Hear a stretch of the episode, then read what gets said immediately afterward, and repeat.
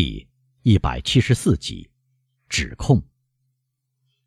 德阿弗利尼先生很快让法官苏醒了过来，在这间死了人的房间里，法官就像第二具尸体。哦，死神来到我的家了，威勒夫大声说：“还是说您家里充满罪恶吧？”医生回答。达弗利尼先生。威勒夫大声地说：“我无法向您表达此时此刻我心中的感触。这是恐怖，这是痛苦，这是狂乱。”是的，达芙妮尼用庄重而平静的口吻说：“但我想，该是我们行动的时刻了。我想，该是我们筑起堤坝，堵住死亡的激流的时候了。至于我，我感到。”不能继续保守这样的秘密，也不希望不久后别人出来为社会和受害者报仇雪恨。威勒夫用阴沉的目光环顾四周。在我的家里，他喃喃地说：“在我的家里。”得了，法官，达芙妮尼说：“要做个男子汉，作为一个法律的代言人。”以彻底的自我牺牲来为自己增光吧。您使我瑟瑟发抖，医生。自我牺牲啊！我说了这个词。那么，您怀疑某个人吗？我谁也不怀疑。死神在叩您的门，他进来了，他在走动，从这个房间到那个房间。他并不盲目，而是很有理智。我呢，我在追踪他的足迹，我发现了他所过之处。我采取古人的明智办法，我在摸索，因为我对您家的友谊，因为我对您的尊敬，是绑在我的眼睛上的两条带子。啊啊，说吧，说吧，医生，我会有勇气的。啊，先生，在您家里，在您的屋子里，或许在您的家庭中，有一个可怕的现象，就像每个世纪都要产生这样一个现象。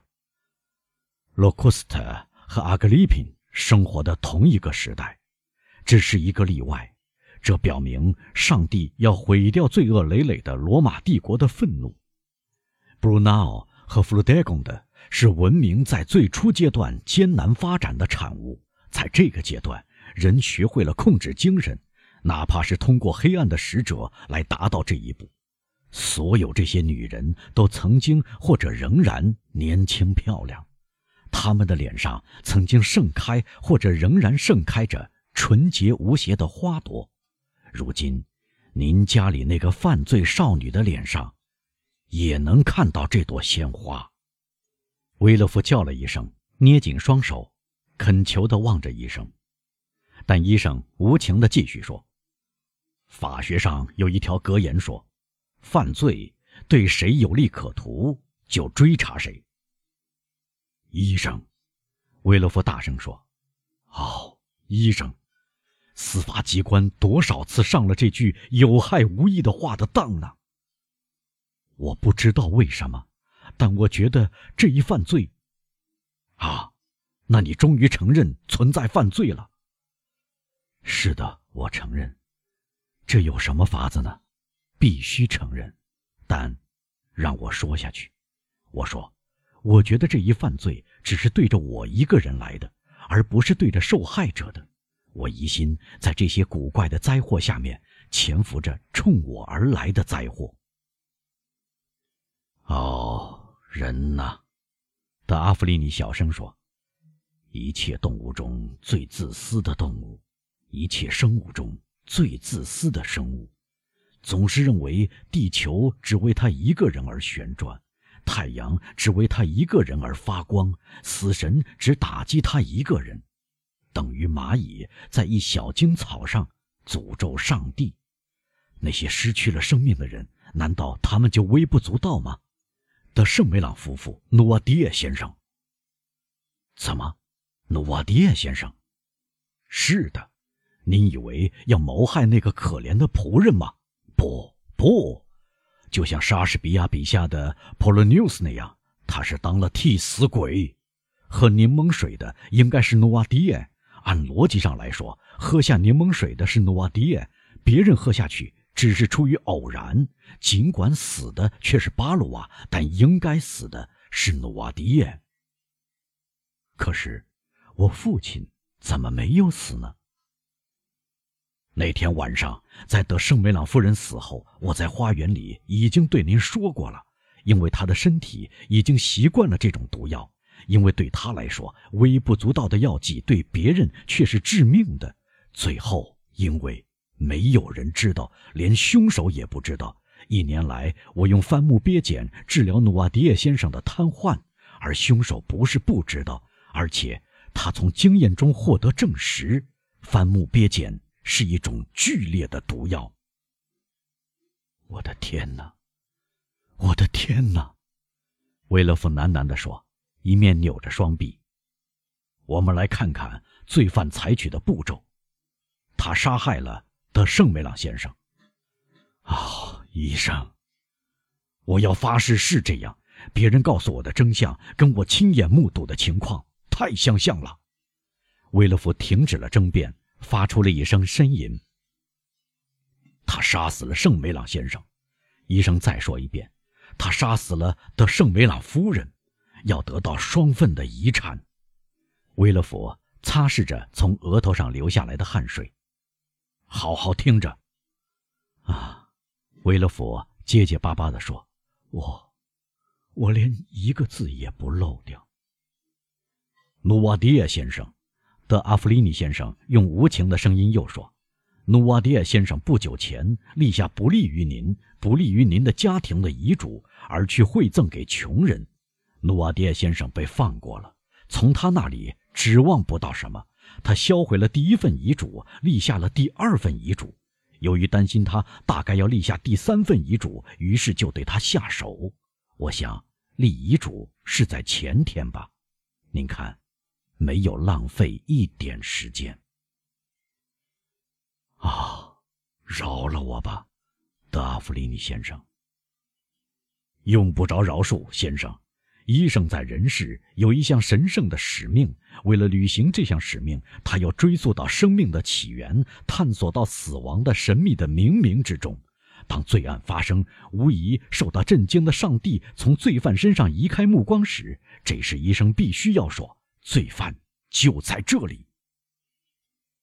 饶恕我的女儿吧，先生。”维勒夫小声说，“您看，这是您说出他来，是您，他的父亲。饶恕瓦朗蒂娜吧，听着，这不可能。我情愿指控自己。瓦朗蒂娜有颗钻石般的心，是一只纯洁的百合花。不要饶恕，检察官先生。”犯罪摆在眼前，是德维洛夫小姐亲手包扎了寄给德圣梅朗先生的药品，而德圣梅朗先生死了；是德维洛夫小姐准备好了德圣梅朗夫人的汤药，而德圣梅朗夫人也死了；又是德维洛夫小姐从巴鲁瓦的手中接过盛柠檬水的玻璃瓶，而且巴鲁瓦被支到了外面去。老人平时在早上要喝光这瓶柠檬水，只是出于奇迹才幸免于难。德维洛夫小姐是罪犯，是她下的毒。检察官先生，我向您揭发德维洛夫小姐，履行您的职责吧。医生，我不再抗拒了，我不再争辩了，我相信您的话。但是，发发慈悲，饶了我的命和我的声誉吧。德维洛夫先生，医生。越来越振振有词地说：“有时我要越过愚蠢的、出于人情的审慎界限。如果您的女儿只是初犯，而且我看到她正在考虑第二次犯罪，我会对您说：警告她，惩罚她，让她到修道院去，在哭泣和祈祷中度过余生。如果她第二次犯了罪，我会对您说：看，德威勒夫先生，这种毒药没有人知道有解毒剂。”它像思想一样敏捷，像闪电一样迅速，像霹雳一样致人死命。把这种毒药交给他，同时把他的灵魂托付给上帝，这样来拯救您的名声和生命，因为他恨的是您。我看到他带着虚伪的微笑和甜蜜的劝告走进您的枕边，德威勒夫先生，如果您不急于先下手，您就要倒霉了。如果他只杀死两个人，我就会对您说这些话。但他已经见到了三个垂死挣扎的人，欣赏过三个快要死的人，跪在三具尸体旁边。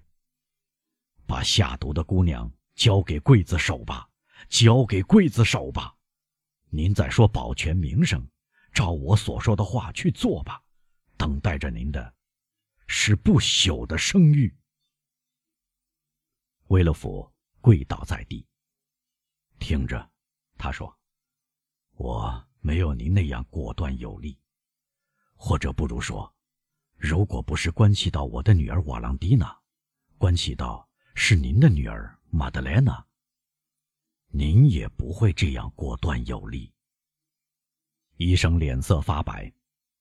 医生，凡是人，都是女人生下来的，要忍受痛苦和死亡。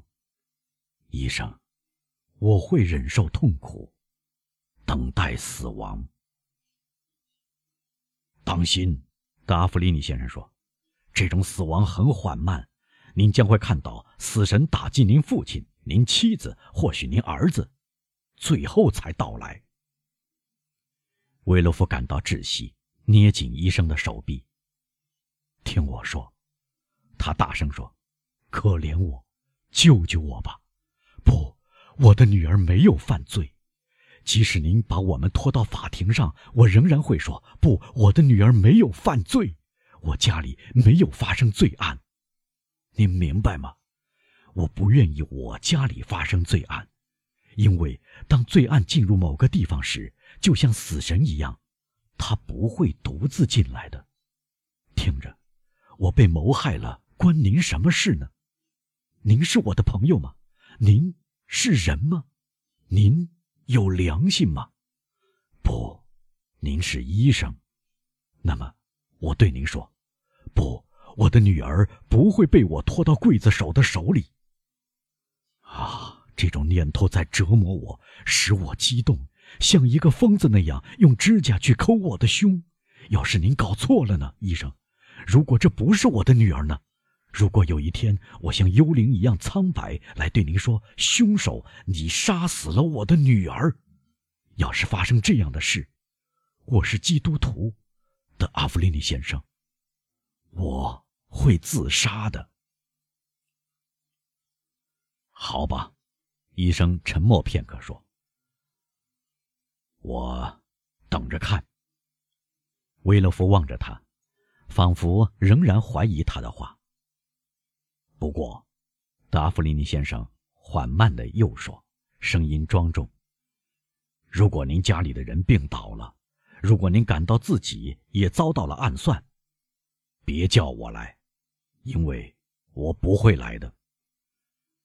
我愿意同您一起保守这个可怕的秘密，但我不愿意羞愧和内疚在我的良心上滋长蔓延。”正如犯罪和不幸在您家里日益滋长蔓延一样，你要这样丢下我吗，医生？是的，因为我不能跟着您走下去，我要在断头台脚下止步。若再有发现，必将带来这出可怕的悲剧的结局。再会，医生，我求求您，这些惨祸。令我想起都恶心，他们使您的家变得可憎可恶，并会给人带来不幸。再见，先生。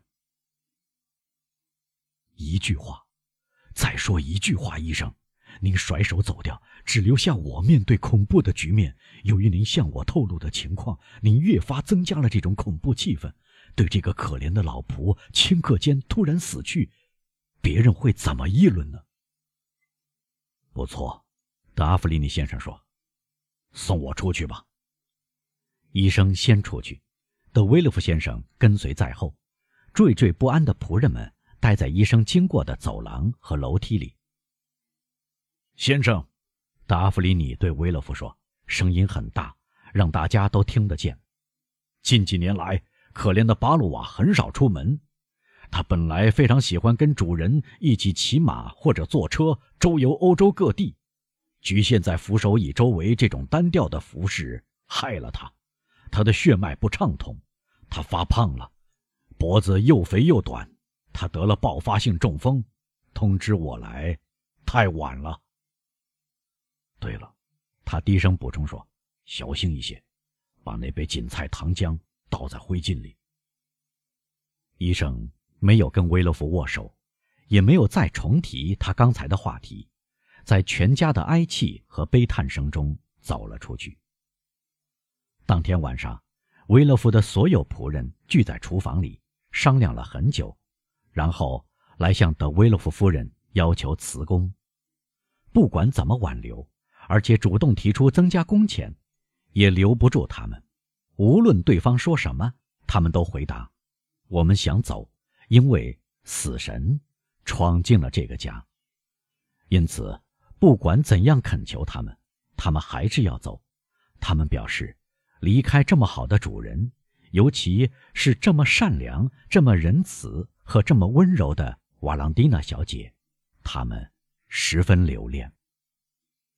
维勒夫听到这些话时，望着瓦朗蒂娜，她在哭泣。真是怪事，泪水使他感到一阵激动。他也望了德维洛夫夫人一眼，他觉得一丝转瞬即逝的阴险的微笑。